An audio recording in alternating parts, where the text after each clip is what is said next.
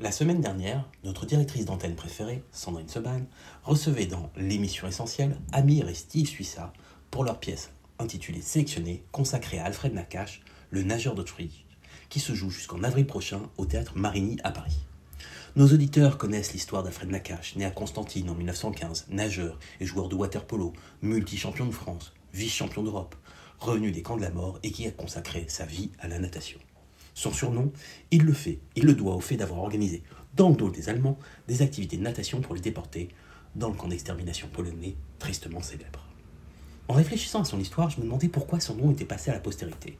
Pourquoi des piscines partout en France, de la plus connue à Toulouse jusqu'à Paris, en passant par Nancy, Montpellier et tant d'autres villes, portaient son nom, alors que il ne disposait pas d'un palmarès hors pair, même si beaucoup d'athlètes rêvent de 12 titres de champion de France. Pourquoi son nom est-il inscrit à l'International Swimming Hall of Fame, le panthéon de son sport, aux côtés de Mark Spitz ou de Johnny Weissmuller, pour ne prendre que deux exemples de nageurs consacrés, alors qu'il ne fut que, si j'ose dire, vice-champion d'Europe? Pourquoi cette pièce merveilleuse que je ne peux que vivement recommander, avec le talentueux Amir dans un théâtre aussi prestigieux que le théâtre Marigny à Paris?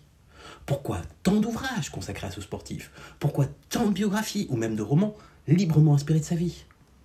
Tout simplement, je crois, parce que, plus que tout autre, il incarne la magnificence du sport, la performance, avec un palmarès pour le moins respectable et une pratique de haut niveau de la natation comme du water-polo pendant des décennies.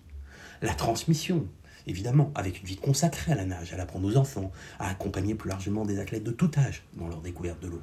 La résilience, la résilience suprême même, si j'ose, puisqu'il poursuivra sa carrière d'athlète après les camps de la mort. Si Alfred Nakache est si justement célébré à travers le monde, c'est parce que plus que tout autre athlète, il incarne l'archétype de la mythologie sportive, dans toute sa dramaturgie comme dans toute sa splendeur.